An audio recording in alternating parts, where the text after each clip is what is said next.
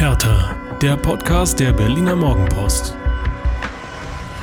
Ja, was ist denn hier los? 26 Grad in Berlin, Summer in the City und bei uns auf dem Thermometer, ich schaue nochmal, 37,5 Grad im Podcaststübchen.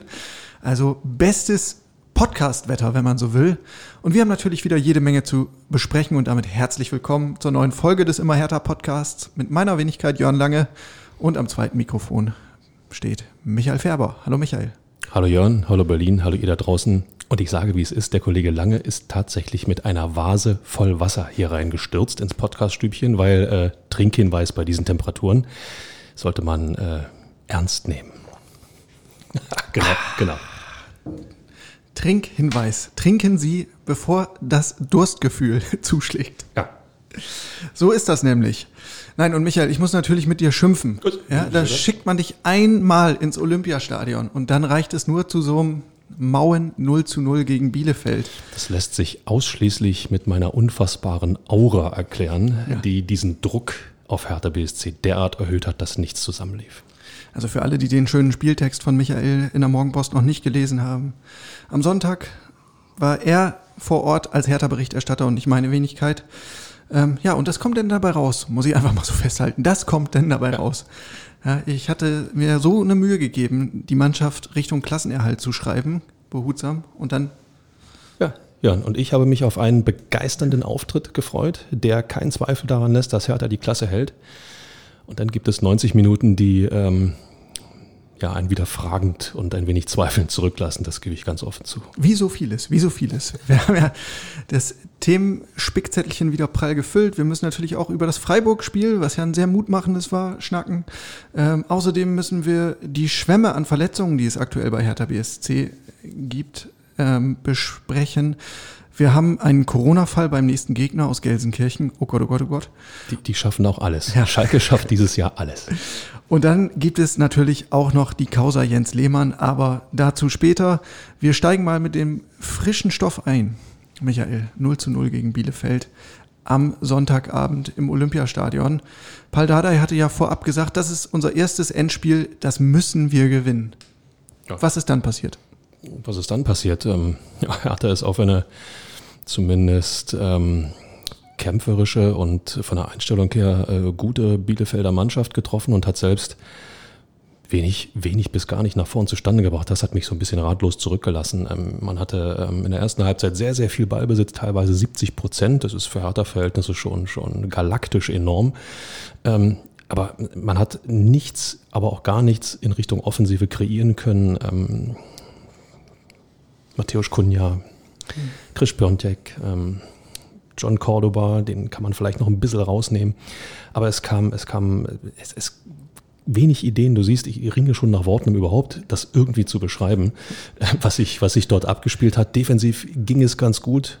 Der Kollege Schwolo im Tor hat zwei, dreimal wirklich klasse gehalten, aber äh, ist auch wieder mal zu wenig, gerade gegen so einen Gegner. Ich habe mir das aus der Distanz hier angeguckt und gedacht, Siehst du wohl, unsere alte Hertha ist wieder da. Ja, so kann, so kann man es natürlich auch sehen. Endlich ist unser Hertha wieder da. Also Probleme absolut ähm, beim Herausspielen von Torchancen im letzten Drittel. Ähm, ja, und auch ein typisches Hertha-Phänomen, so mit Blick auf die Tabelle. Es war mal wieder ein Auslassen einer großen Chance. Also mit diesem Sieg, den man hätte einfahren können gegen Arminia Bielefeld, da hättest du ja wirklich das berühmt-berüchtigte Sechs-Punkte-Ding gehabt. Ähm, und das wäre schon ein sehr, sehr großer Schritt Richtung Klassenerhalt gewesen aber Pustekuchen. Und wenn wir jetzt an die Ursachenforschung gehen, ja, woran hat es gelegen? War es die Aufstellung? Hm, da hatte Paldada ja wieder zurückrotiert sozusagen, dann zu seiner eigentlichen A11, die er gegen Mainz am vergangenen, oh, ich komme schon gar nicht mehr hinterher, Montag, Montag ja. im Einsatz war. Also eigentlich jetzt nicht so verrückt wie die Aufstellung gegen Freiburg. War es die Fitness? Es würde mich sehr überraschen. Ja, ähm, ja, wir haben ja immer darüber gesprochen, dass das äh, Training im häuslichen Corona-Stübchen immer grenzwertig ist, aber zumindest kannst du die Fitness, also sprich die, die, die Ausdauerfähigkeiten ähm, entsprechend hochhalten. Ähm, auch, dass es jetzt mal 26, 25 Grad gab am, am, am äh, Sonntagabend, sorry, das kann äh, kein Thema sein bei, bei Profis, die eigentlich nichts anderes tun, als ihren Körper in einem adäquaten Fitnesszustand zu halten. Insofern ähm, hätte ich mir da ein bisschen mehr, bisschen mehr Laufbereitschaft und vor allen Dingen auch mehr Selbstvertrauen gewünscht. Ich meine, Bielefeld, äh, bei allem Respekt, die haben keine Angst verbreitet. Die haben ihr Ding runtergespielt, die haben, haben äh, viel versucht, aus ihren Möglichkeiten zu machen, ähm, wenn sie den Ball hatten, geradlinig vors Tor zu spielen. Aber ähm, es ist nicht so, dass sie, dass sie Hertha vor ja, unlösbare Probleme gestellt haben. Das haben die hm. blau-weißen Jungs schon selber getan. Also doch mal wieder der Kopf und die Einstellung am ehesten. Ja, vielleicht, ähm, Dada hat es ja, hat es ja auch äh, ja, nicht mal so untreffend ähm, kommentiert. Vielleicht hat man sich auch so ein bisschen einfangen lassen von der Möglichkeit, die ein Sieg gegen Bielefeld ja, äh, äh, ja von der Möglichkeit, die ein Sieg ermöglichen könnte. Wie brillantes Deutsch. Nein, aber Köln hatte ja äh, just am, am paar Stunden vorher verloren gegen, gegen Freiburg 1 zu 4. Damit war klar, dass Köln ähm, definitiv hinter Hertha bleiben würde und man selbst mit einem Sieg nicht nur die Kölner ein bisschen äh, wegdrücken könnte, sondern auch die Bielefelder ein bisschen wegdrücken könnte. Und vielleicht war das schon wieder vom Kopf her so nach dem Motto, naja, wir brauchen ja eigentlich nur zu gewinnen. Wie schwer es ist, hat man gesehen. Ja, ja. Erschwerend hinzu kamen ein paar Ausfälle. Ja, einer schon vorab aus dem Freiburg-Spiel quasi. Äh, Matteo Gendosi hat sich den Mittelfuß gebrochen und ist schon nach Frankreich abgereist. Der stand also nicht zur Verfügung und dann hat es relativ zeitig auch schon Maxi Mittelstädt erwischt. Da hat es ordentlich gescheppert. Beschreib nochmal die Szene. War eine blöde Szene. Beide steigen zum, zum Kopfballduell hoch, so wie du es in jedem Spiel 20, 30, 50 Mal hast. So. Und der Klassiker, die knallen mit den Köpfen zusammen, bleiben beide am Boden liegen und äh, äh ich glaube, fünf, sechs Minuten hat es gedauert, wo beide behandelt werden mussten. Und man hat schon relativ früh gesehen, dass, dass, bei Maxi Mittelstädt da vielleicht ein bisschen mehr der Schädel brummt. Er hat dann mit einem mit einem äh, blau-weißen Verband weitergespielt, musste auch sein Trikot wechseln, weil es äh, ja ein bisschen blutig war. Ähm, er hat es dann nochmal probiert, äh, Viertelstunde, gute Viertelstunde, knappe 20 Minuten, aber so nach, nach 31, 32 Minuten musste er einfach vom Feld und äh, ja, Gehirnerschütterung. Ähm, da war nichts mehr zu machen. Auch schon wieder ein Thema für sich, ne? dieses Weiterspielen nach Kopfverletzungen. Ähm. Ja, ist total fragwürdig, weil er, weil er, er tut ja ähm, der Mannschaft damit auch keinen, keinen Dienst. Ähm, wenn Nein, Hertha, und es wenn geht Hertha um die bloß, Gesundheit des Spielers. Genau, genau, davon, davon mal, ja, natürlich, du hast völlig recht, ja, und das, das muss über allem stehen. Ähm, insofern hätte man ihn gleich runternehmen müssen und jetzt kommt mein 3% Beitrag zu diesem Thema noch dazu. Ähm, er tut der Mannschaft damit, damit ja auch keinen Gefallen. Ja. Ja, bemerkenswert fand ich ja auch die, die Wechsel von Paul Dardai, ähm, gerade in der zweiten Halbzeit. Das war ja alles äh, eher defensivlastig. Ich habe es jetzt gerade nicht mehr so richtig vor Augen. Boyata kam, glaube ich, als Verteidiger für Hilf mir kurz, war es Darida oder Toussaint? Für Toussaint, genau, jetzt muss genau, ich selber überlegen. Für einen Sechser, also Innenverteidiger für einen Sechser und es gab noch den Wechsel. Darida für Piontek. Also, genau, also Mittelfeld für, für Stürmer. Also nichts, was jetzt auf den Siegtreffer irgendwie drängte. War das, war das zu passiv oder war das äh, gesunder Menschenverstand? Ja, gute Frage. Mich hat es total überrascht. Gerade vor der Ankündigung, dass, ähm, dass man äh, Bielefeld als Endspiel tituliert hat, dass man da unbedingt gewinnen will, wird defensiv eingewechselt in der Schlussphase für die letzte Viertelstunde. Ist kein Signal an die Mannschaft, die zeigt, kommt Leute, ich glaube an euch, wir ziehen hier diesen Sieg und machen diesen großen Big Point, den wir brauchen. Wenn er einen Schritt zurücktrittst, ist ja klar, was am Sonntag auf gar keinen Fall hätte passieren dürfen, nämlich dass Hertha gegen Bielefeld verliert. Dies galt es ja unter allen Umständen und da ist auch völlig egal wie zu vermeiden. Vor dem Hintergrund hat Dardai natürlich genau richtig gewechselt, wenn er erkannt hat, okay, wir kriegen jetzt offensiv wenig bis gar nichts zustande, aber dann sorgen wir wenigstens dafür, dass uns die Bielefelder nicht überholen. Also den einen Punkt dann mitnehmen, weil ein Punkt ist besser als kein Punkt. Ja, ja. So Und fünf, fünf Euro ins Phrasenschwein. so ein bisschen wie beim jüngsten Derby, ne? wo Dada ja auch gemerkt hat, ähm, das reicht hier heute nicht zum Sieg und wir, wir dürfen einfach nicht verlieren. Dann auf Nummer sicher zu gehen, Okay, Vertrag. Ja, und, und dass er, dass er die Mannschaft, äh, sagen wir mal, dahingehend äh, getrimmt hat, dem Gegner dann, dann in einigen Situationen doch auch, auch den, den, Spaß am Spiel zu nehmen. Das haben wir ja gesehen in den, in den Spielen unter, unter Dada jetzt in der Saison. Und ähm, das hat dann unterm Strich auch gegen Bielefeld ganz gut geklappt. Zum Schluss gab es dann noch die berühmte Schlussoffensive, Brechstange mit, aber das war alles nicht, alles nicht zwingend, dass man sagt, Hertha lügt vielleicht noch irgendeinen rein. Nun sind wir, lieber Michael, ja bekannt dafür, der besonders positiv gefärbte Hertha-Podcast zu sein. Selbstverständlich. Also Blicken wir natürlich auch nochmal auf die mutmachenden Aspekte des Spiels. Äh, da fällt mir zum einen ein, die Nullstand. Alexander Schwolo, einmal mehr ein großer Rückhalt. Aber ihn als Null zu bezeichnen, Jörn, ist jetzt doch schon grenzwertig. Nein, ich weiß, was du meinst. Wir alle wissen, was, was du meinst. Klar, ähm, zu Null, kein Gegentor. Und äh, was soll ich sagen? Schwolo war in den entscheidenden Situationen da, hat, äh, hat trotz, ja, er hat in der ersten Halbzeit mit Blick Richtung äh, Marathontor gespielt. Das heißt, alle, die das Olympiastadion kennen, am Nachmittag im Frühling steht die Sonne genau schön rein aufs Tor. Also er hat die Sonne im Gesicht gehabt, gegen sich gehabt und hat trotzdem zwei, dreimal sehr, sehr gut pariert. Ähm, das war enorm wichtig. Ja. Sportdirektor Arne Friedrich hat zuletzt gesagt, ich habe das Gefühl, der Alex, der ist jetzt wirklich angekommen bei Hertha. Zeit wird's, oder? Zwei ja. Spieltage vor Saisonende. Ja, also äh, recht früh, aber nein, natürlich wird's Zeit. Und äh, ich hatte ja vor der Saison schon gesagt, dass ich Schwolo ähm, Jahrstein, nee, ich war für Jahrstein, so war's. ich war eigentlich eher für Jahrstein, aber ähm, gut, ich muss ganz ehrlich sagen, jetzt in der Situation, in der sich Hatter befindet, hat, äh, erweist sich Schwolo tatsächlich als, als absolut wichtiger Rückhalt. Respekt. Und ein zweiter, ja, recht mutmachender Punkt ist ja auch, dass die Serie hält. Hertha ist jetzt inzwischen seit sechs Spielen insgesamt ungeschlagen, also aufgeteilt in die Zeit vor der Teamquarantäne und danach. Ähm, das ist ja schon ein bisschen was und das war ja auch ein Punkt, den Paul Dardai vor der Teamquarantäne immer so hervorgehoben hat. Wenigstens nicht verlieren. Also dieses ein bisschen, diese Aura des, des Unbezwingbaren äh, erschaffen. Das ist, äh, wenn man das so hört, das klingt so surreal. Ja, wenn du, wenn du guckst, wo Hertha steht, dass sie punktgleich mit dem Relegationsplatz sind und dann die Serie heißt, ähm, sechsmal hintereinander nicht verloren. Ja. Puh. Du, ähm, man muss sich ja an alles klammern, was da so noch zu greifen ist. Ja, es ist ja. Ich kann auch, auch zu den negativen Punkten kommen, wenn du möchtest. Ja, die gab es ohne Zweifel, aber eine Sache muss ich, muss ich noch loswerden. Es gibt ja in der Situation, ist es ja, ähm, ist ja das Thema spielerische Weiterentwicklung, äh, Zusammenwachsen der Mannschaft und, und äh, äh, irgendwo Ausprobieren von Spielzügen, das ist ja völlig, völlig obsolet. Das existiert ja gar nicht mehr. Um, es geht um exakt eine einzige Sache, irgendwie diese Punkte einfahren, um drin zu bleiben. Und äh, da ist es auch egal, ob du den berühmten Mannschaftsbus ins Tor stellst. Ja, ähm, es geht nicht um schön, um schlecht, sondern es geht unterm Strich darum, die Punkte zu holen. Und ähm, nur um dieses Bashing von vorhin nochmal zurückzuschicken, ja, den Punkt hat Hertha geholt, lieber Jan. Jawohl, verbucht.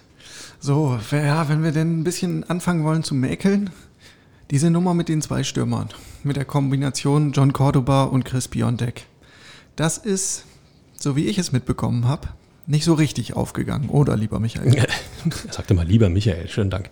Ähm, es ist etwas, was die, sagen wir mal, noch Verantwortlichen und vor allen Dingen den Nächstverantwortlichen um Freddy Bobic ähm, äh, ja einpreisen sollten, wenn es darum geht, den Kader für die nächste Saison und auch für die nächsten Jahre äh, irgendwo zu planen. Ich ähm, war nie ein großer Freund von Chris Piontek. Mich hat dann immer wieder überrascht, dass, wenn man überhaupt nicht mit ihm gerechnet hat, er urplötzlich wie Phoenix aus der Asche irgendein Ding ja, auf der Pfanne hatte und auch gedreht hat. Ich meine, jetzt in Freiburg oder gegen Freiburg unter der Woche war er im richtigen Moment genau dort, wo ein Stürmer stehen muss, um den Ball über die Linie zu drücken. Und jetzt kommt Bielefeld und er strahlt nicht eine Sekunde Torgefahr aus, nichts ähm, da steht man, da sitzt man ratlos auf der Tribüne und fragt sich, äh, warum? Wie, wie, wie kann das sein? Im Vergleich dazu John Cordoba, die Körperlichkeit, die Art und Weise, wie er in die Zweikämpfe reingeht, die eine Chance, die er sich selber erarbeitet, weil er sich irgendwie ja, brillant um sich dreht, zwei Bielefelder im Leeren stehen lässt, aufs Tor zugeht, gut, dann stolpert er ein bisschen und spitzelt den Ball an den Pfosten, das sah ein bisschen kurios aus, aber sorry, der Mann generiert in irgendeiner Form Gefahr. Das ja. hat Piontek in keiner Sekunde geschafft. Ja, ja. Nun muss man fairerweise auch sagen, nicht jeder Stürmer ist äh, so, so Marke Rambock, wie es Cordoba ist, oder auch ein, ein Wout Weghorst, einfach so Spieler, die eine enorme Präsenz haben. Es gibt auch diese, diese schleichenden Typen, sage ich mal, ähm, wo ich Piontek eher sehe. Ich bin ja nach wie vor, also läng oder nie, längst nicht so weit, dass ich den abschreiben würde. Ich halte den nach wie vor für einen sehr guten Fußballer. Ähm, nur irgendwie scheint die Gesamtkonstellation noch nicht ideal zu sein. Er hat einfach seine Rolle bei Hertha noch nicht gefunden. Ne? Also ähm, er hat sich zu keiner Zeit als der Knipser präsentiert, äh, den man sich bei Hertha BSC erhofft hat. Und, und auch nicht als der Führungsspieler. Und auch nicht als der Führungsspieler. Ich meine, wenn ich sehe, dass ähm, wir, äh, wir sage ich, dass Hertha mit einer, mit einer Doppelspitze agiert und offensiv äh, sehr, sehr wenig äh, passiert, weil auch, muss man sagen, Matthäus Kunja wieder unter seinen Möglichkeiten blieb. Dafür gibt es eine Erklärung, äh, können wir gleich noch zukommen. Aber auch er strahlte, strahlte wenig Gefahr, wenig Ideen, wenig Kreativität aus, das, was man sonst von ihm kennt. Sorry, da muss ich mich als zweiter Stürmer auch mal fallen lassen. Da muss ich auch mal ins Mittelfeld mich zurück, den Ball mal fordern, um Verteidiger mitzuziehen, um auch für mich selbst Ballaktionen zu, zu generieren, die mich, ja, wie soll man sagen, die mir den Rücken ein bisschen stärken. Das hat er nicht gemacht, sorry. Und bei Kunja, um das gleich noch zu sagen, der arme Tropf ähm, hat sich nur auch noch verletzt. Ja. Äh, am, am, am, Sprunggelenk äh, wird für die nächsten beiden Spiele ausfallen. Auch total unglücklich beim Versuch, den Ball zu klären mit einem langen Bein. Und äh, als er praktisch den Fuß auf den Rasen setzen will, trifft ihn der Ball. Der Fuß knickt weg und er geht mit dem nahezu kompletten Gewicht auf das Gelenk drauf. Äh, in der Zeitlupe gesehen, da fuhr einem das durch alle Glieder. Ja, und damit gibst du mir den Steilpass zum nächsten negativen Punkt, nämlich das Verletzungspech hat zugeschlagen. Äh, das kommt nicht ganz überraschend. Ähm, Paul Dardai hat das schon zu Beginn der Teamquarantäne immer wieder mahnend ähm, antizipiert und hat gesagt, ey, wenn wir jetzt nach 14 Tagen ohne Fußball zu spielen wieder zurückgehen in den Wettkampfbetrieb, ich befürchte, da wird es relativ schnell Verletzungen geben. Und ja, tatsächlich ist es jetzt so gekommen. Also Matthäus Kunja hast du angesprochen. Der hat eine Bänderverletzung im Sprunggelenk, fällt auf jeden Fall für die zwei Spiele gegen Schalke und Köln aus. Das ist sehr bitter, ähm, auch wenn er nicht mehr so die dominante Rolle im Hertha-Spiel hat wie noch zu Beginn der Saison aber er war, ja, ist trotzdem immer noch einer, der besondere Momente kreieren kann, aus dem Nichts. Und er war auch in den letzten sechs Spielen äh, immerhin noch an zwei Toren direkt beteiligt. Also das ist schon eine, ein herber Verlust auf jeden Fall. Und gerade gegen Schalke und Köln. Beides Schießbuden der Liga, beide äh, defensiv, die haben mehr mit sich selbst zu tun als mit dem Gegner. Da kann eine verrückte Aktion oder könnte eine verrückte Aktion von Kunja unglaublich viel bewirken. Tja. Matteo Gendosi haben wir auch schon drüber gesprochen. Mittelfußbruch, damit Saisonende. Ja, und wahrscheinlich haben wir ihn auch zum letzten Mal im blau-weißen Trikot gesehen. Er ist ja bekanntlich ausgeliehen vom FC Arsenal. Ähm, ich habe Arne Friedrich auf der letzten Pressekonferenz danach gefragt, wie sieht's aus? Gibt es irgendwie die Bestrebungen, den Jungen noch länger an Hertha zu binden? Hat er natürlich erwartbarerweise etwas ausweichend geantwortet, aber ähm, das klare Statement dabei war, er gehört nicht uns und er geht jetzt erstmal zurück zum FC Arsenal. Ähm, und alles weitere wird man dann sehen. Das war, äh, das schwang jetzt irgendwie überhaupt gar nicht mit, ähm, dass man ihn um jeden Preis irgendwie nach Berlin locken will. Na, um jeden Preis vielleicht nicht, aber ähm, glaubst du, dass man ihn einfach so, äh, ja, ich sag mal, ziehen lassen sollte? Sicherlich, man hat, man hat wenig äh, relativ wenig ähm, Entscheidungsmöglichkeit, man kann relativ wenig äh, Transfergespräche in eine Richtung lenken, aber man kann zumindest sagen, liebe Leute, ähm, so schlecht hat er uns nicht getan, äh, denkt nochmal drüber nach, oder? Meinst du nicht? Oder? Ja, ja, also auch zuletzt hat er sich ja wieder in den Vordergrund gespielt und diese, diese Passsicherheit, die er hat und auch dieses ständige ähm, Ballfordern, das ist ja wirklich eine Qualität, die gibt es sonst sehr, sehr spärlich gesät im Hertha-Kader. Ne? Das ist ja wirklich jemand, der dir eine Spielfortsetzung ähm, gewissermaßen garantiert. Aber ob er der ja, der, der, der einzige Kandidat wirklich für diese Rolle ist und ob Freddy Bobic dann im Sommer vielleicht mit Dirk Dufner nicht noch eine ganz andere Variante aus dem Hut zaubert, ähm, das, das halte ich dann schon für wahrscheinlicher, zumal bei Matteo Gendusi ja auch immer ein recht ordentliches Preisschild äh, an, den, an den Locken klebte. Keine Frage, Premier League verlangt ordentlich Kohle, aber du hast es gesagt. Genau so ein Spieler hat Hertha gegen Bielefeld gefehlt. Ja. Einer, der die Bälle fordert, einer, der das Spiel ein bisschen lenkt, einer, der für Aktionen in des Gegners Defensive sorgt. Das war zu wenig. Ja. Gut für ihn und dazu herzlichen Glückwunsch. Er ist Papa geworden. Zum ersten Mal hat eine kleine Tochter. Er hat natürlich nicht er zur Welt gebracht, Freunde. Aber seine Partnerin und er hat ein Bildchen gepostet ähm, mit dem kleinen Wurm auf dem Arm. Sehr niedlich. Herzlichen Glückwunsch und äh, damit ist wieder klar, was wirklich wichtig ist im Leben. Ja. So, Sammy Kedira hat es auch schon wieder, muss man ja sagen, schon wieder erwischt. Äh, Wadenverletzung ähm, hat er sich zugezogen im Spiel gegen Freiburg, wurde dann jetzt gegen Bielefeld geschont. Das scheint nicht allzu schlimm zu sein. Das war, glaube ich, mehr eine Vorsichtsmaßnahme. Ich denke, dass er gegen Gelsenkirchen wieder mitwirken kann. Ähm, dann Maxi Mittelstädt hatten wir schon. Knifflige Personalie. Auch deshalb, weil ja der etatmäßige Vertreter Marvin Plattenhardt noch immer im Aufbautraining ist, ähm, nach seiner Corona-Erkrankung. Ähm, da bin ich jetzt mal gespannt, was Paul Dada im Vorfeld des Schalke-Spiels sagt ähm, ob er tatsächlich schon wieder mit Plattenhardt planen kann. Ansonsten hast du eigentlich keinen gelernten, keine gelernte Kraft mehr für diese Position. Luca Netz, wir erinnern uns, liegt auch da nieder nach einem äh, Bruch. Und ja, die Alternative heißt dann erstmal Jordan Toro Nariga, gelernter Innenverteidiger, kann in der Not auch hinten links aushelfen. Aber in dem Moment, in dem du sagst, du brauchst eigentlich jemanden links auf dem Flügel, ähm, dann wird's langsam aber sicher haarig. Also da warten wir mal ab. Ähm, Kunja haben wir besprochen. Und dann noch ein ganz kurioser Fall. Herthas Torwarttrainer, Ilja Hofstedt, hat sich, hat sich tatsächlich beim Warm-up vor dem Bielefeld-Spiel die Achillessehne gerissen. Ja, das ist bitter. Also ich äh, kann mich da an eine Situation erinnern, äh, ja, drüben in Köpenick bei Union, Sebastian Polter beim Warmmachen vom Kaiserslautern-Spiel. Urplötzlich bleibt er stehen und sagt, das war's, Achillessehne gerissen. Also offensichtlich ist äh, auch äh, ja, im, im Trainerteam ähm, die Belastung dieser, dieser neuralgischen Sehne ähm, so hoch, dass es eben ganz schnell passieren kann. Und ähm, ja, das ist echt bitter. Ja, vor allen Dingen muss man sich ja auch die Gesamtkonstellation nochmal vor Augen rufen. Also Ilja Hofstedt, das ist ja schon der in Anführungszeichen Not-Torwarttrainer. Ne? Nachdem Scholt Petri nach seinem äh, fragwürdigen Interview vor die Tür gesetzt wurde, hat man hausintern ja überlegt, was können wir machen. Gabor Kirai war in der Verlosung, der wollte nicht oder konnte nicht. Also hat man Ilja Hofstedt äh, hochgezogen. Tja, und jetzt berät man bei Hertha BSC und hat auf jeden Fall nicht so die Lösung parat, die man jetzt gerade mal eben aus dem Ärmel schüttelt. Ja, und irgendjemand muss aber das Training der Profi-Keeper ja leiten. Also ja, Alex Schwolo kann jetzt nicht die ganze Zeit gegen irgendwelche Dummies springen. Was machst du so die nächsten zwei Wochen, Jan? Ich muss auch noch hier und da mal in die Tasten hauen. Aber, aber. das wäre Intensivrecherche am Mann. Ja. ja. Also vielleicht sprechen wir noch mal vor. Ansonsten ähm, Andreas Köpke hätte eventuell noch Zeit. Andi Köpke. Da könnte er dann beweisen, dass er wirklich ein Herz für Hertha so. hat. Ne? Ja. Herr Köpke, Nein. übernehmen Sie. Aber also, dass, dass Nello Di Martino noch mal wieder einspringt, wie es zuletzt für diese ein, zwei Tage nach der äh, Petri-Geschichte war, das sehe ich auch noch nicht so richtig. Also, das bleibt spannend, ist auf jeden Fall nicht äh, so eine gute Neuigkeit für Hertha BSC.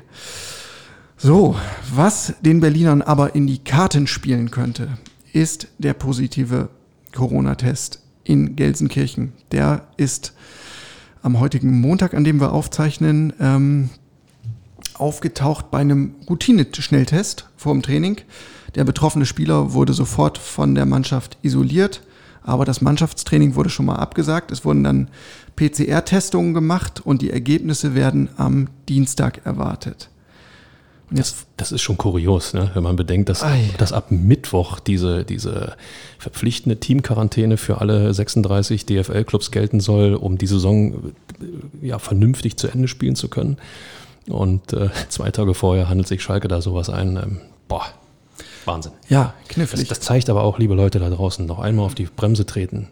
Sommer ist da, Temperaturen sind da, aber Corona ist auch noch da. Passt auf euch auf. Sehr richtig. Und jetzt frage ich dich, Michael, was passiert denn eigentlich, wenn?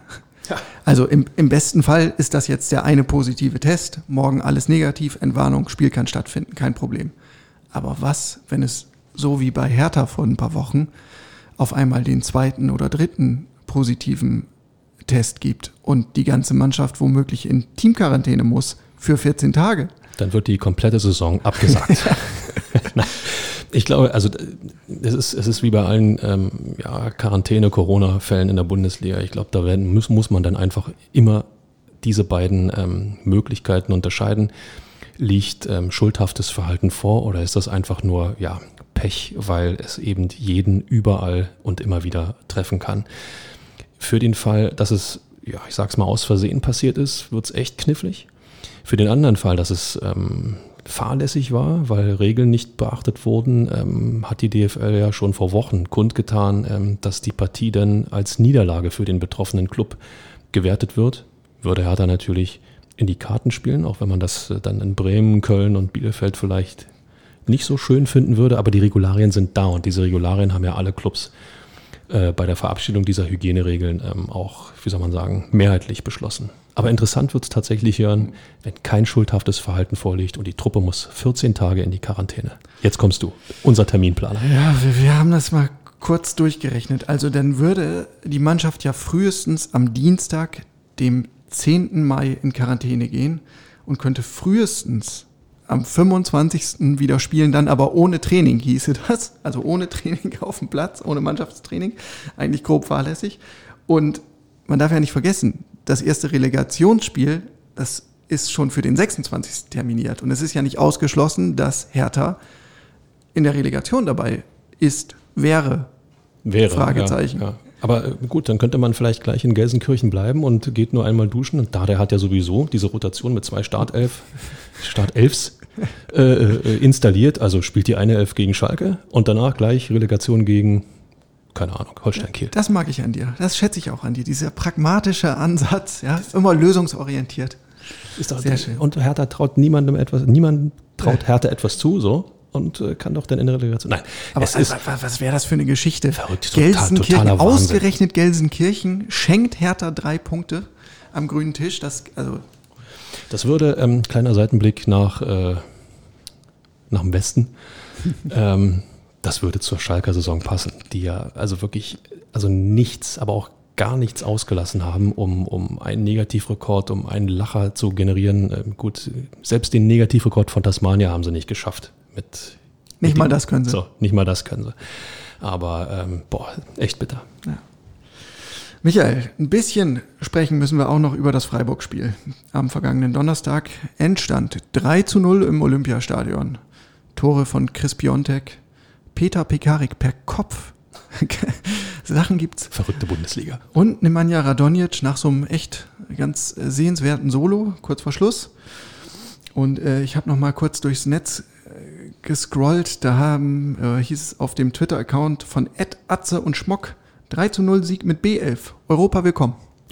Ist übrigens die richtige Einstellung. Ja. Man muss nicht immer, äh, und, hm, und noch sind wir nicht. Ey Leute, gewonnen, 3 zu 0 mit einer B11 bedeutet, wir sind wieder da. So muss es übrigens gewertet werden. Es war, also wir hatten ja mit diversen Wechseln gerechnet in der Startformation, aber dass Paul Dardai tatsächlich auf so eine Monster-Rotation setzt nach dem Mainz-Spiel, das hat uns dann irgendwie alle überrascht. Neun Spieler hat er ausgetauscht. Ähm, einzig Alexander Schwolo und Matteo Gendosi sind in der Startformation geblieben. Alles andere drumherum ausgewechselt. 4-2-3-1-System, so wie früher. Und es hat erstaunlich gut funktioniert. Da war Kampf, da war Leidenschaft, da war auch Mut und Team Spirit. Ähm, also da hast du dich gefragt, du arbeitest die ganze Saison daran, irgendwie diese, diese berühmt-berüchtigte Achse aufs Feld zu kriegen. Dieses Gerüst zu finden, was die Mannschaft zusammenhält, was die Mannschaft führt. Und dann schmeißt du die, so eine Truppe irgendwie so bunt zusammengewürfelt auf den Platz und es läuft. Na gut, äh, die wollten vielleicht natürlich auch zeigen, äh, eigentlich sind wir die A11. Äh, kommt, dann, kommt dann immer dazu. Freiburg hat dann auch, glaube ich, nicht wirklich seinen allerbesten Tag erwischt. Ja. Das, das hast du nett ausgedrückt. Äh, das äh, gehen wir mal dazu. Ähm, nicht so wie Bielefeld, die ja zumindest äh, ihre, ja, genau, Trinkhinweis, liebe Leute, Trinkhinweis. Wir laufen die Schweißperlen hier in unserer kleinen Podcast-Sauna den Rücken herunter. Ja, abnehmen leicht gemacht im Podcaststübchen eures Lieblingspodcasts. Wo waren wir? Ähm, wir waren bei den Freiburgern, die nicht so, nicht so dolle ähm, waren. Nichtsdestotrotz ähm, hat da eine Hertha-Mannschaft gezeigt, was Leidenschaft bedeutet, was Herz bedeutet, was ähm, ja auch vielleicht Trotz bedeutet. Jetzt erst recht. Das, das gab es gegen Bielefeld nicht. Ja. Jan. Und fairerweise muss man ja auch sagen, so komplett bunt zusammengewürfelt war die Mannschaft halt nicht, weil im Training offenbar häufig A11 gegen B11 spielt. Also war diese B-Formation schon irgendwie miteinander vertraut. Äh, um es mit Paul Dardais Worten zu sagen, die kennen sich aus dem Training seit 100 Jahren. Ja, natürlich. ähm, nein, aber nichtsdestotrotz hat es mich, hat es mich wirklich erstaunt, ähm, wie gut das äh, funktioniert hat, wie der Plan aufgegangen ist und im Sinne ähm, der Kräfte, die geschont werden sollten, war es natürlich dann perfekt. Also wirklich äh, Hut ab vor Paldade, auch vor dem Mut, weil äh, wäre das schiefgegangen, hätte natürlich jeder gesagt, wie kann der Trainer nur? So ein Wahnsinn, so ein Irrsinn. Wäre, ja? wäre Fahrradkette. Ja. Also äh, gewagt und gewonnen, so haben wir es ja auch in der, in der Morgenpost geschrieben.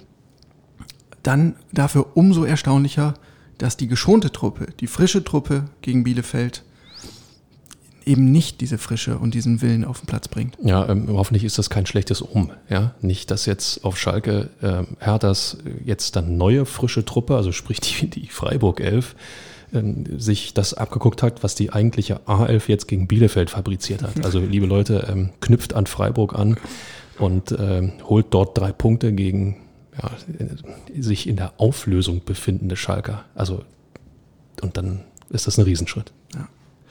Was gab es da sonst noch im, beim Freiburg-Spiel im Olympiastadion? Ich habe Fangesänge vornommen von vor den Toren des Olympiastadions. Die schwebten dann so in die Arena. Auf dem Nachhauseweg habe ich eine kleinere Abordnung gesehen. Relativ junge Fans, vielleicht 10, 15, 20.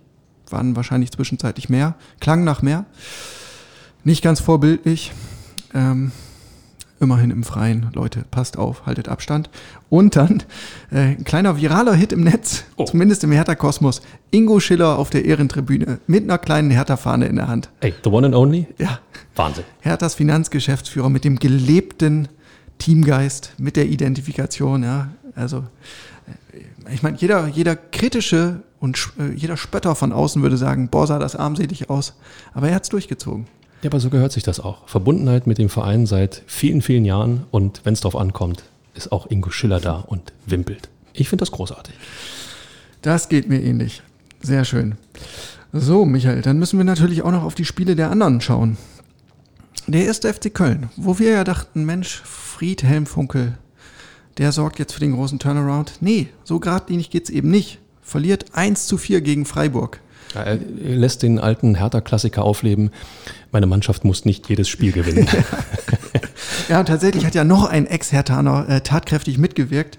André Duda hatte für die Kölner ähm, einen Elfmeter oder sollte einen Elfmeter ausführen für die Kölner. Ich glaube, das wäre dann das 2 zu 2 gewesen. Das 2 zu 2 gewesen, so ist es nämlich. Und er ist grandios gescheitert. Am Ende steht es 1 zu 4.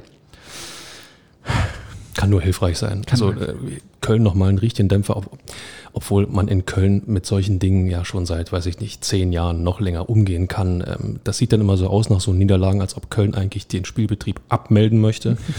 Und im nächsten Spiel sind sie dann doch wieder mit, mit, äh, mit, mit Gier, mit, mit heißem Herzen und so weiter da. Ähm, lass mich kurz überlegen, Herr, das nächstes Heimspiel ist gegen den ersten FC Köln. Belassen wir es dabei. Ja. Werder Bremen kommt für mich ziemlich überraschend zu einem Punktgewinn gegen Leverkusen. 0 zu 0 auch im Weserstadion. Ja. Aber, aber, die Bremer nicht in der Lage, nicht ansatzweise in der Lage, irgendwie ein Tor zu schießen. Äh, Zufall? Nee, einfach, einfach Unvermögen. Also ich habe so das Gefühl, die Bremer, die haben gerade nur drei Waffen. Wenn überhaupt, das ist Kampf, Härte und Glück. Ja, das haben sie alles gehabt gegen Leverkusen weil das eine Tor, was Leverkusen geschossen hat, ja nicht anerkannt wurde. Wegen Abseitsstellung. Richtig. So, die Bielefelder, davon hast du dir selbst ein Bild gemacht. Also die kämpfen noch. Ja, die, die loten alles aus, was möglich ist. Und äh, ich sag's euch, die sollte man nicht abschreiben. Ja. Und dann haben wir noch den Augsburger in der Verlosung. Mit dem neuen Trainer, mit dem alten und neuen Trainer Markus Weinziel. Das ist für mich eine absolute. War der nicht ähm, auch mal auf Schalke? ich glaube ja. Schalke-Vibes beim FC Augsburg großartig. Aber Augsburg ist für mich so ein bisschen eine Wundertüte. Ja, weil ähm, eigentlich haben die Potenzial zu mehr und jetzt äh, ja, göbeln sie doch da unten wieder im Abstiegskampf rum. Ähm, ich glaube, das müssen sie auch alle erstmal einpreisen. Ähm, und es war natürlich nicht äh, so das Spiel 1, das du haben willst unter dem neuen Trainer. Ne? Das, äh, eigentlich erhoffst du dir ja immer die Signalwirkung, neuer Trainer und dann sofort frischer Impuls. Jetzt 1-2 gegen Stuttgart. Auch kein übermächtiger Gegner. Genau, und das am Freitagabend und du musst eigentlich beten, dass die Konkurrenz ebenfalls patzt, was er dann auch trefflich getan hat. Ja, also unterm Strich die Ergebnisse ziemlich gut für Hertha. So, Michael, und dann müssen wir eigentlich mal so eine kleine Punkterechnung aufmachen. Also, Paul Dardai hat ja. Ich wusste es, ich wusste es, dass er. Ah. Paul Dardai hat ja vor dem äh, Bielefeld gesagt, ja, ich glaube, sechs Punkte werden wir schon noch brauchen. Äh, mit acht wäre man äh, ziemlich safe. Also das heißt mit anderen Worten jetzt nach dem Punktgewinn gegen die Arminia mindestens noch fünf und gerne noch sieben. Dazu sage ich weder die sieben noch die fünf Punkte wird es für Hertha geben. Okay. So ehrlich muss man sein. Okay. Also nochmal aus, als Ausgangsposition die Plätze 13, 14, 15, 16, 17. Das ist Stand jetzt Augsburg mit 33 Punkten, danach Hertha mit 31, Werder und Bielefeld ebenfalls mit 31 und dann der erste FC Köln mit 29. Jetzt gehen wir mal das Programm durch. Michael, Augsburg spielt noch gegen Werder Bremen und den FC Bayern. Wie viele Punkte holen die noch? Boah, da verorte ich maximal einen. Ähm, ich zäume mal von hinten auf, der FC Bayern kriegt die Schale am letzten Spieltag, äh, sagt sich vielleicht, äh, komm, wir hauen noch mal einen raus. Und ähm, ja, gegen Bremen äh, nochmal, da ist ein Punkt drin. Also ich denke, einen Punkt werden sie holen. Da bin ich bei dir. Das sehe ich genauso. Dann haben wir Hertha mit dem Programm Gelsenkirchen, Köln, Hoffenheim. Das ist ganz ganz klare Linie, die zwar nach unten zeigt, am Ende aber durchaus positive Wirkung haben kann. Drei Punkte gegen Schalke, also sorry, auf Schalke wird Hertha gewinnen. Ähm, ich denke gegen Köln, das dann ja vielleicht auch wirklich dann schon um die letzte Chance spielt, wird es nur zu einem Unentschieden reichen. Und in Hoffenheim, jenseits von Gut und Böse, meine Prognose, da gibt es nochmal eine Niederlage. Also oh. vier Punkte insgesamt. Okay, gut. Dann, dann sind wir nicht ganz identisch. Also Gelsenkirchen habe ich auch als Sieg eingepreist. Alles andere, alles andere würde, also wirklich Hertha BSC in den tiefsten Gelsenkirchener Schacht zurück. Nein, nein, wird's nicht, wird's nicht. Lass uns positiv bleiben. Genau. Gegen Köln und Hoffenheim habe ich jeweils einen Punkt eingepreist. Das wäre nach meiner Rechnung dann äh, plus fünf und damit 36 Punkte. Werder Bremen gegen Augsburg und Mönchengladbach. Tja, also Augsburg haben wir schon gesagt, wird es ein Unentschieden.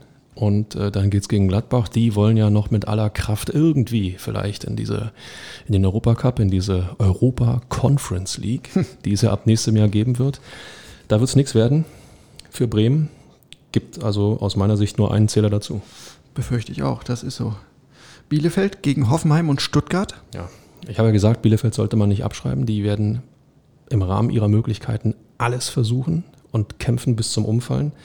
Ich glaube trotzdem, dass sie sowohl gegen Hoffenheim als auch gegen Stuttgart verlieren werden, weil ähm, sowohl die Hoffenheimer als auch die Stuttgarter vom Fußballerischen her doch ein Tick besser sind. Ähm, gerade Stuttgart hat das in der Saison, ähm, finde ich, sehr beeindruckend gezeigt und äh, die wollen sich auch entsprechend verabschieden. Deswegen glaube ich, dass Bielefeld nichts mehr holen wird. Bielefeld Zero Points. Ja. ja.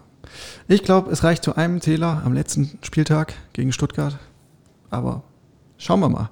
Und dann haben wir noch die Kölner in Berlin und gegen Schalke. Ja, das Unentschieden gegen, gegen Hertha haben wir ja schon eingepreist und äh, dann gibt es das äh, Freispiel gegen Schalke. Ähm, also vier Punkte für Köln, würde ich sagen, aber mhm. die haben natürlich auch die schlechtesten äh, Startvoraussetzungen, ne? jetzt im Abstiegskampf in den letzten Metern. So ist es. Also dann liegen wir insgesamt äh, ziemlich nah beieinander bei unseren Tipps nach meiner Rechnung wäre dann die Abschlusstabelle Hertha auf Platz 13 mit 36 Zählern, in deinem Fall 35. 35.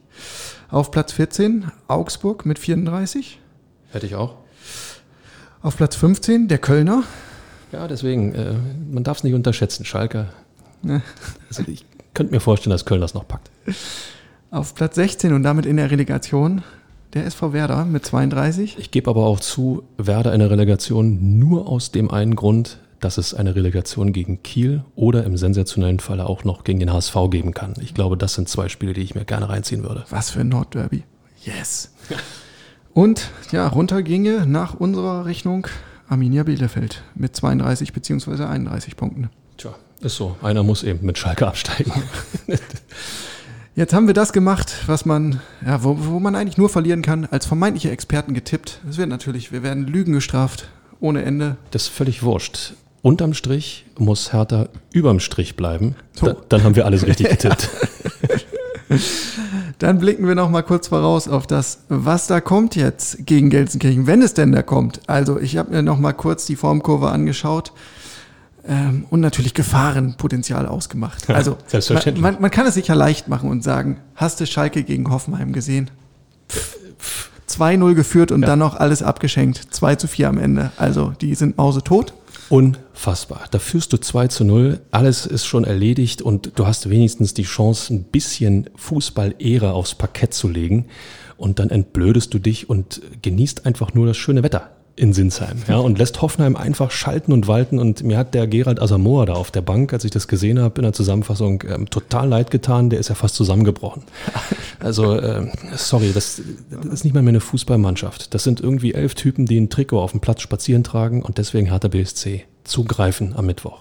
Dürften die eigentlich mit der U23 spielen? Angenommen, die Profis müssten alle in Quarantäne? Ähm, Gute Frage. Ich weiß gar nicht, wie da inzwischen die Regularien sind, aber auch das ist wurscht. Das, das ist wurscht. Ob die nun mit der RA11 antreten, Schalke, oder äh, irgendwie mit, mit einer Betriebsmannschaft aus der Geschäftsstelle. Ähm, sorry, Hertha, drei Punkte. Ja, du machst es dir wieder einfach, Michael. Ja, ich habe mir natürlich nochmal die Heimspielstatistik von Schalke 04 angeschaut. Ist nicht locker. Ja, und die sieht gar nicht so übel aus, muss man sagen, in den vergangenen drei Spielen. Da gab es ein 0 zu 0 gegen Mainz, Mainz, du erinnerst dich, das war die Mannschaft, die eigentlich äh, Nummer 5 in der Rückrunde war. Ja. Aber Hertha hat in Mainz auch gepunktet, also. Dann ein 0 zu 3 gegen Borussia Mönchengladbach. Ja, das ist okay, erwartbar. Das ist quasi äh, leistungsgerecht. Und dann aber auch ein 1 zu 0 gegen Augsburg zuletzt im vergangenen Heimspiel. Aber zu spät. Äh, zu spät, aber das heißt, zu Hause darfst du die nicht unterschätzen. Du darfst, egal egal was war, du darfst dieses Spiel nicht auf die leichte Schulter nehmen. Das habe genau das, was wir die ganze Zeit schon halt machen. nein, nein, nein, nein, stopp, stopp, stopp. Respekt vor dem Gegner. Das ist die alleroberste Regel bei jedem Spruch, den wir hier raushauen. Und äh, äh, entsprechend wird Hertha auch so antreten und entsprechend wird Dada seine Jungs auch ohne Zweifel äh, so einnorden. Aber du darfst dort nicht mit Zweifel antreten. Du musst dir immer wieder vor Augen führen, wie ähm, desaströs Schalke in allen Spielen aufgetreten ist. Und das musst du dir zunutze machen. Und vielleicht ist ja ohnehin ab Dienstag eine ganz neue Sachlage. Stichwort Corona-Infektion, das sehen wir dann. Michael, dann habe ich hier quasi als Rausschmeißerthema noch auf meinem Themenpapier die Causa Jens Lehmann. Ja? Jens Lehmann, du erinnerst dich, als hätten wir so ein Gespür gehabt, haben wir schon in der Vorwoche Jens Lehmann sanft wieder in unseren Podcast-Kreis integriert. Jens Lehmann, ja. Du meinst den? Als Aufsichtsrat darf man gar nicht viel sagen. Also ich bin dazu gesetzlich verpflichtet, dass ich hier nicht viel Auskunft geben darf. Und ähm, demzufolge war ich auch nicht richtig darauf vorbereitet, dass ich hier großartig über Hertha irgendwas erzählen soll. Ich versuche mich wieder zu fangen. Das ist eines der größten Statements der Sport-Fernsehgeschichte ever. Im Jena Jens Lehmann ist nicht mehr Aufsichtsrat ja. von Hertha BSC. Wir werden, bei Hertha BSC. Wir werden ihn vermissen. Hashtag nicht. Ja. Was ist passiert, um es nochmal kurz aufzudröseln? Aber ich glaube, das hat niemand verpassen können. Also mir haben sogar sehr, sehr fußballfremde Bekannte äh, erzählt, sie haben es auf irgendwelchen Klatschseiten gesehen und meldeten sich dann, ja, du hast doch immer was mit Hertha zu tun und was ist denn da los? Und so.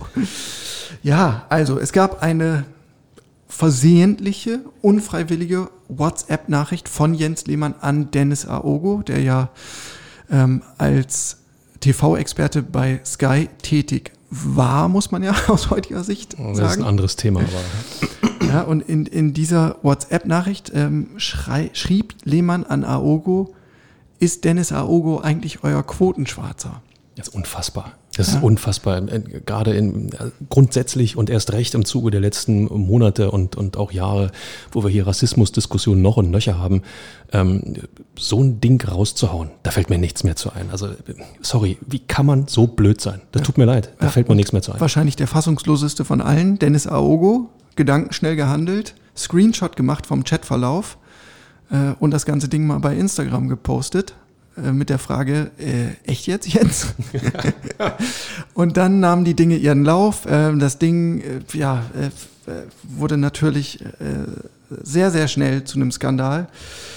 Ähm, was damit endete, dass auch Lars Windhorst relativ schnell reagiert hat. Also nochmal zur Orientierung.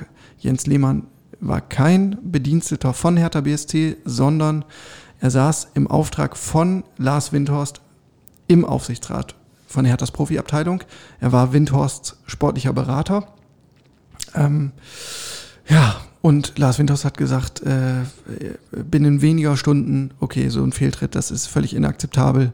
Wir kündigen die Sache hier mal auf, nicht länger sportlicher Berater und damit entfällt natürlich auch das Mandat im Aufsichtsrat. Völlig zu Recht, völlig zu Recht. Deine Bekannten haben es ja, die sich mit Hertha nicht so sehr beschäftigen, sofort sozusagen dir geschrieben, ähm, was ist denn da bei Hertha los? Das, was dort passiert ist, fällt sofort auf Hertha BSC zurück, auch wenn er nicht von Hertha BSC installiert ist. Also Image-Schaden für den Verein, Punkt eins.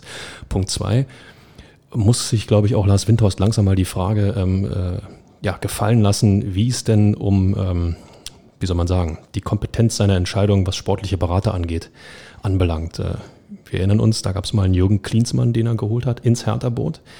Die Nummer mit der Mehrwertdiskussion und äh, die ja, fahrige Trainerphase ist uns allen noch irgendwo im Hinterkopf. Jetzt die Nummer mit Jens Lehmann. Ähm, vielleicht braucht Lars Windhorst einen Berater, um demnächst einen sportlichen Berater einzustellen. Also, sorry, die Kritik muss erlaubt sein. Ja, in der Tat. Also die Rolle des Investors jetzt im Dialog mit Hertha BSC, die ist durch diese ganze Geschichte nicht unbedingt gestärkt worden, um es mal vorsichtig auszudrücken.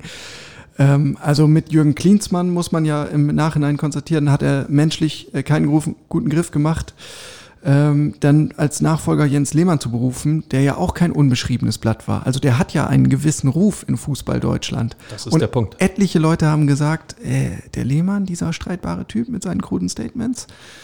Und klar, die Intention bei, bei Windhorst ähm, war nachvollziehbar. Er wollte ein meinungsstarkes, ein Meinungs, meinungsstarkes Alpha-Tier da haben als Entsandten äh, bei Hertha BSC. Jemand, der sich ähm, einbringt, der einen Standpunkt vertreten kann, der auch ja, einen, einen gewissen Namen mitbringt. Aber jetzt muss man ja festhalten, okay, zwei Leute ausgewählt, zweimal daneben gegriffen. Hm. Ja, das nochmal, das wirft kein, kein gutes Licht auf, auf Lars Windhorst und ähm, es ist legitim, dass er einen, einen Vertrauten im Aufsichtsrat der Hertha KGAA haben möchte, der Hertha KGAA, langsam Herr Färber, haben möchte. Ohne Zweifel, das ist auch richtig so. Würde ich als Investor genauso machen. Aber mein Gott, ich meine, er ist auch lang genug irgendwo in dem Business unterwegs, wenn auch nur am Rande. Und er sollte zumindest sowohl in Sachen Klinsmann als auch bei Jens Lehmann mitbekommen haben, was das für Vögel sind. Ich muss mir ja mal vorstellen, was in den Köpfen der Geldgeber so vor sich geht. Also es ist ja nicht so, dass Lars Winters da seine privaten Milliarden bei Hertha investiert oder Millionen. Wir lassen mal die Kirche im Dorf ähm, sondern da stecken ja äh, Geldgeber dahinter und die muss er ja auch irgendwie bei Laune halten. Hm, ich frage mich, wie da die Stimmung ist. Jens Lehmann jedenfalls hat sich, glaube ich, äh, mit der Nummer endgültig ins Abseits katapultiert, zumal sein Rettungsversuch ja auch wirklich an, an Lächerlichkeit äh, nicht zu überbieten war. Er hat, glaube ich, so sinngemäß geschrieben, äh, der Dennis Aogo als früherer Nationalspieler glänzt durch seine Expertise und sorgt bei Sky für Quote, für gute Quote, für gute Einschaltquote. Ja. Und, ja. und den Satz nicht vergessen, wenn ich ihn dadurch verletzt haben sollte, dann tut es mir ja. leid. Allein dieses Infragestellen. Ja. Sorry, das ist Rassismus. Das geht nicht. Ausrufezeichen. Äh, so, und äh, Sky und auch Sport 1 haben relativ schnell Nägel mit Köpfen gemacht und gesagt, den laden wir nicht mehr ein als Experten. Also äh, ich glaube, ja, das Einkommen von Jens Lehmann wird sich zeitnah ein bisschen verändern. Man muss sich, glaube ich, trotzdem keine Sorgen um ihn machen. Das glaube ich auch ja. nicht. Bei Hertha wird niemand böse sein, dass Jens Lehmann jetzt nicht mehr in Westend auftaucht. Ähm, da ja, hat man ihn halt ja eher so ertragen. Ne? Ähm, alles, was es an Dialog gab, das fand noch zu Zeiten von Bruno Labbadia und Michael Preetz statt. Das war alles immer mit einer gewissen Anspannung versehen. Ähm, und er wurde auf jeden Fall im Hause nicht als Partner wahrgenommen, sondern eher so als Störfaktor. Ja, und er hat vor allen Dingen kultiviert, äh, die Premier League zu schauen, wenn Hertha selber im Olympiastadion spielt. ja, wir sprachen drüber. Ach, als Aufsichtsrat. Bitte ein letztes Mal noch. Komm, komm, einmal noch. Als Aufsichtsrat darf man gar nicht viel sagen. Also ich bin dazu gesetzlich verpflichtet, dass ich hier nicht viel Auskunft geben darf. Sensationell. Und ähm, demzufolge war ich auch nicht richtig darauf vorbereitet, dass ich hier großartig über Hertha irgendwas erzählen soll. Da kann man auch schon mal Premier League auf der Tribüne schauen. ist einfach sensationell. Ja, wer den Posten jetzt äh, für Lars Windhorst übernimmt in Zukunft, das ist noch völlig offen. Ähm, da gibt es auch nicht die große Dringlichkeit, den jetzt nachzubesetzen, irgendwelche Fristen oder dergleichen. Ähm, das wird sich irgendwie im Laufe des Sommers, vermute ich mal, klären. Hatte ich schon gefragt, was du so die nächste Zeit vorhattest? also außer Torwarttrainer bei Hertha? Ja, man muss ja mal wirklich überlegen, wer da jetzt noch in Frage kommt. Philipp Lahm fällt mir ein. Okay, ich glaube aber, dass ähm, nein, Philipp, wir, nein, Philipp Lahm Besseres zu tun. Wir, wir, wir, denken, wir denken nicht mal dran. Kevin Prinz Boateng? Auch eine schöne Idee. Auch eine schöne Idee. Zur Not gibt es immer noch Dieter Höhnes. Die, die Älteren werden sich erinnern. Das, das ist, glaube ich, mein Favorit bisher. Puh. Nein, äh, es sei noch eingeschmissen als, als Schlussbemerkung dazu der Tweet vom Spiegel Online-Kollegen Peter, Peter Ahrens, äh, der schrieb, ein Abstieg von Hertha würde die Bundesliga um geschätzte 70 Prozent ihrer Geschichten berauben. So, also wenn es jetzt nicht klar ist, dass Hertha überm Strich bleiben muss, liebe Leute, ich glaube, dann ist alles klar.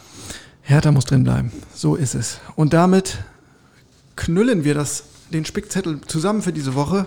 Wir melden uns wieder am nächsten Montag. Das ist dann der 17. Mai. Bis dahin bleibt gesund und passt auf euch auf. Das letzte Wort, Michael, hast du in der Nachspielzeit. Die Nachspielzeit beträgt eine Minute. Ja, darauf haben wir doch alle sehnsüchtig gewartet. Und schon ist es da, das DFB-Pokalfinale. Und bei diesen sommerlichen Temperaturen macht so ein Finale auch richtig Lust. Tja, oder eben auch nicht. Dortmund äh, gegen RB Leipzig ist nicht unbedingt das, was man sich als Berliner erhofft, auch wenn es fußballerisch sicher hoch hergehen wird. Ähm, dann keine Zuschauer im Stadion und außerdem sind es für Donnerstag sowieso nur 13 Grad und Regen angesagt. Naja. Ist nur komisch, dass ich bei solchen Bedingungen automatisch immer an 1993 denken muss. Ihr wisst schon, Pokalfinale. Die Hertha Bubis gegen Leverkusen. Wobei ich ehrlich gesagt äh, gestehen muss, ähm, mir geht es dabei gar nicht so sehr ums Endspiel, sondern um den Weg, den die Hertha Amateure dorthin äh, ja, bewerkstelligt haben. SGK Heidelberg, VfB Leipzig, Hannover 96, 1. FC Nürnberg und im Halbfinale der Chemnitzer FC. Wirklich bemerkenswert, oder? Wie sich diese Truppe hat steigern können. Am Mittwoch auf Schalke soll es übrigens auch nur 18 Grad geben. Und Regen. Passt ja irgendwie. Schließlich wartet auf Herthas Profis ja auch das erste Finale um den Klassenerhalt. Immer härter. Der Podcast der Berliner Morgenpost.